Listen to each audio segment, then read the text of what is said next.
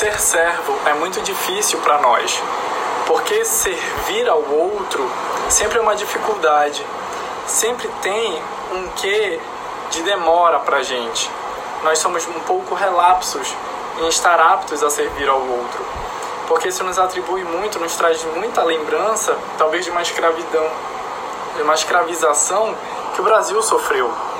Então, aqueles que servem, aqueles que estão aptos ao trabalho, a um tipo de serviço, são os escravos.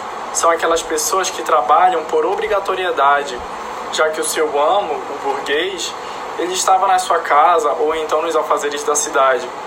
Não usava, não, não tinha por si o trabalho pesado que o escravo tinha. Só que ser escravo é muito diferente de ser servo. O escravo, ele não tem nenhum mérito, ele não tem nenhuma recompensa pelo seu trabalho. Já o servo não. Ele tem uma recompensa. Por isso se diferencia do escravo. E quando Jesus diz que o servo, né, ele traz essa figura do servo para que nós possamos ser servos da divindade, ser servos de Deus, ele não nos pede uma escravização, ele não pede para que sejamos, façamos a sua vontade sem nenhum tipo de recompensa. Ao contrário, ele diz que ao servir nós seremos recompensados porque é isso que o servo tem. É esse o serviço do servo. Ele executa um ato e tem uma recompensa.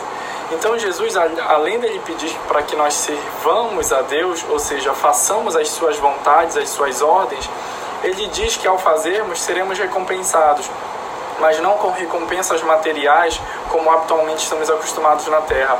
A recompensa ela é espiritual, ou seja, ela é subjetiva, ela é individual, ela vem para a pessoa, para aquele servo específico. Então, um servo pode requerer alguma coisa diferente da do outro, assim como nós. Nós na Terra, uns querem uma coisa e outros querem outra. Ou uns têm uma profissão e recebem os seus proventos dessa profissão e outros exercem outras profissões e recebem os seus proventos específicos. Então não há uma uniformização, mas é uma coisa certa: a recompensa é sempre benéfica para nós, é sempre um ponto positivo, é sempre com amorosidade, com benevolência e com paz. Isso são sensações, são sentimentos que são sentidos como recompensa e não como recompensas materiais.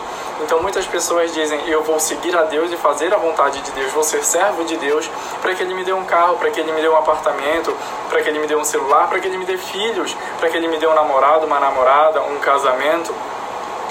A gente atribui a Deus sempre uma relação material, com, é, atribui com Deus uma relação material quando Deus não vem nos suprir unicamente de coisas materiais. O mundo pode nos suprir de coisas materiais. Nós, seres humanos, podemos fazer a distribuição das riquezas materiais entre si por nossa própria condição intelectual, moral e emocional. Deus nos retribui no aspecto espiritual. Então, fazer barganha com Deus pensando somente em coisas materiais é como se fosse uma criança tentando barganhar com um adulto por um chiclete. Então, não é que Deus não nos ouça, Ele nos ouve, Ele até nos atende nesses quesitos materiais, Ele nos atende sim. Só que onde Ele quer alcançar é no nosso coração. Então, não adianta eu ter uma casa num apartamento, ter muito dinheiro, se os meus valores, se a minha emoção está deteriorada, está corrompida, está engrandecida no egoísmo, na vaidade no orgulho. Então Deus quer justamente que a gente transforme esses valores egóicos em valores espirituais de amorosidade. Então, servir a Deus é muito mais do que simplesmente dizer sim, Senhor.